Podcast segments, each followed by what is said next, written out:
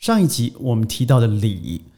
如果说到礼啊，我相信在华人的世界里头，我说一百集可能说不完。但是从礼里头延伸的一个小部分，它所造成的可能是道德上的上与下、崩坏与成长。现在的社会，我想各位看得到，不论是在世界呃连锁的银行。或者是一些非常知名的企业，往往因为道德上面的瑕疵而可能重罚上百千万亿的罚款。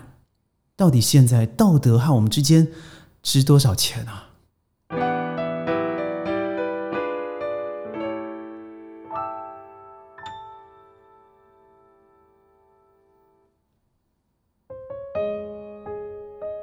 欢迎各位加入今天的宣讲会，我是轩。在宣讲会里头，我会借由商业教练的心得、对前瞻教育的看法，还有国际事件的一些见识，还有四处游荡的一些小故事，在每天十到十五分钟里头和您分享。我记得我在初中的时候第一次接触到孔子，我的老师在台上侃侃而谈的说。凡是孔子所说的内容，它往往不外乎一个字，那就是仁。所以在历史上被提及以仁作为一号的一些帝王，往往都是在在政的时候，他得到了譬譬如说如宋仁宗宋宋仁宗的几个重要的治国佳绩，也就是仁是孔子他所谈论理论的核心思想。所以，我们都知道，像孝悌忠恕、信义慈恭宽惠、呃敬诚温良俭让，这都是人所衍生出来的道德项目了。那孔子曾经说过：“仁者爱人。”又说：“泛爱众而亲之。”我记得这是《论语·学而篇》嘛。他提出的人呢，作为道德的主要内容，包含了做人的道理。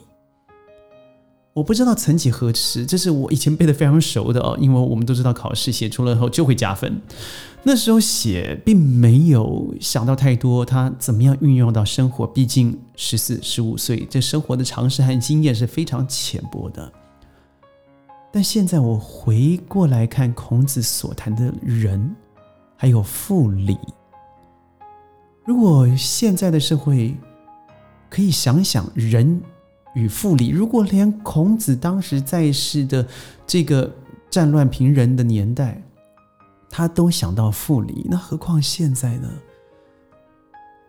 每天打开新闻、报章、杂志，上面有太多失去礼和道德规范的行为。我刚才所说的，各位看可以看到洗钱中心哦，在美国大罚了三百五十万美金。呃，我还看过上亿的罚款，但是上上亿的罚款可能只是他一周最简单的简单的利润而已，所以他下次还是继续的犯案，那有什么帮助？社会就会以一个钱作为一个企业的成功，它最后的 KPI 的标准，但这样子下去，社会就失去了准则。所以最近有一句话，我觉得说的非常好，我们都说你要成为一个很好的道德示范，但是现在很有可能是道德失范失。是失去的失，它是指呢，在社会生活之中，你已经失去了原则、价值评判的标准，你对生活里头已经无法发挥正常的调节性和引导作用，所以失去了道德的规范，会让社会生活和个人生活造成失控、失序与混乱。我觉得。这句话事实上不是我我们以华人的文字来发明的，它在西方的哲学里头已经长久被提到了。呃，道德示范，我相信各位在网络上面是最容易被看到的。譬如说，网络上的霸凌，它是无远弗届的，而很多的所谓的民主国家、自由社会，它会追寻一种呃，我们尊重言论自由的大框架上来保护了很多根本是狂放。没有根据，甚至就是瞎掰、指鹿为马的一些发言。当人，你想想看，当人和人之间去除了任何关系，我们不需要任何以道德礼义来运行，只是单纯的以技能和劳动力循环的时候，社会的进步，它就会变成一种很恐怖的剩余价值，那就只有功利。我最近看到个消息啊，就是呃，在美国，他一年的毕业数量就是在 STEAM，他在上面一年大概三到四万人。内地，他一年的 STEAM 就是数理毕业毕业人数可以达到三百万人。这个数字我不知道中间有多少的断层，还有在调查上面的一个数字上面的统筹结果。但我不论这个事实如何，我觉得它反映出来的是很多人对于线下物质，尤其我可不可以找到工作啦，我可不可以学以致用啦，我现在这个东西对社会发展有没有帮助里头，带持着一种非常现实带金的一个想法。我读了就要能够赚到钱。好，那我觉得这个东西，我我无以厚非。我觉得本来就应该如此，因为我们社会要发展。但是有个东西，我们在发展的过程，或许我们忽略了，在这上头，我们学去做了过程，它不是人只有机械式的一个互动，诶，它必须要有很多软性的技巧，能够达到它的未来在生活上面可以有更延展，对社会更有帮助的一种教育力量，譬如说道德力量。礼仪的力量，对人与人关怀的力量，它不是你达到目的而已。譬如说，现在网络，我一直要强调，因为我最近看到了太多网络上的霸凌，不论对于政治人物、对于明星、对于呃作家，甚至我很尊重、世界公认尊重的作家，他都以大发的批评，而这个判决下来，他是无罪的，因为他只是宣泄自己的感觉。对，你可以宣泄自己的感觉，但这个前提，他必须要合乎事实。当你没有事实，你去除了道德，去除了礼义廉耻的规范以后，你可以大肆的匮乏。不要忘记了，你个人宣发情感，每个人都有这个权利。但是，当你诉诸于网络公众的平台，它所造成的结果，不只是对一个人当下的伤害，它可能是永世的伤害啊。但是很奇怪的是，很多的国家，尤其是以自由民主为号召的国家。他对这样子的犯罪行为是，呃，高高举起，轻轻放下的。人和人之间，他已经不再有一种单纯的善良了。我们都会把道德挂在嘴边，但是当你真的需要对这个非道德行为做批判的时候，你反而会找到很很多的东西把它包覆起来了。那这样久而久之，人民对社会是不会有基本的信任，更不要说对这个政府，他可能最后就失去了民心。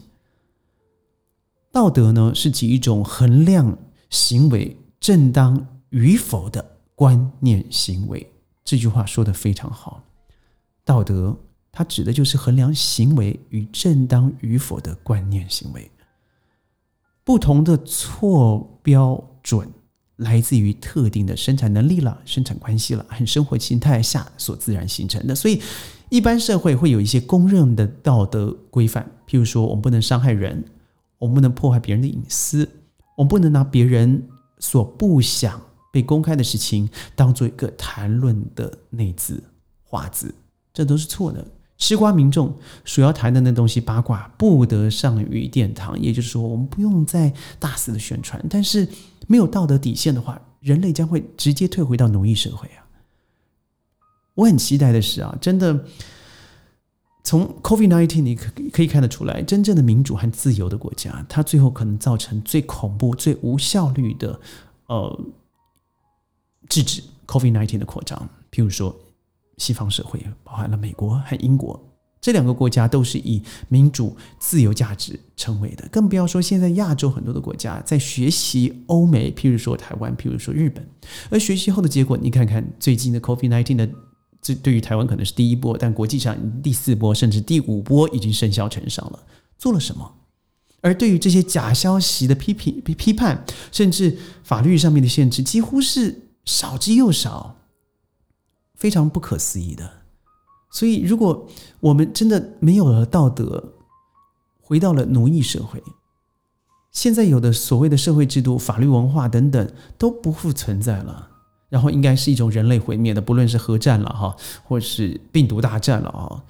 社会到最后就变成会骤骤减几十亿，然后国家之间的形体会解体，最后呢，道德丧失导致人类的信用也丧失，我们所有的人类行为都不能再进行了。所以，或许吧，现在很多人会说，我可能只是一个自己呢，这个想的太多了。没有必要去杞人忧天。但我们的社会不正往这方面走下去吗？最近台湾的疫苗事件让我觉得非常有感。人的生命不是只是一个数字，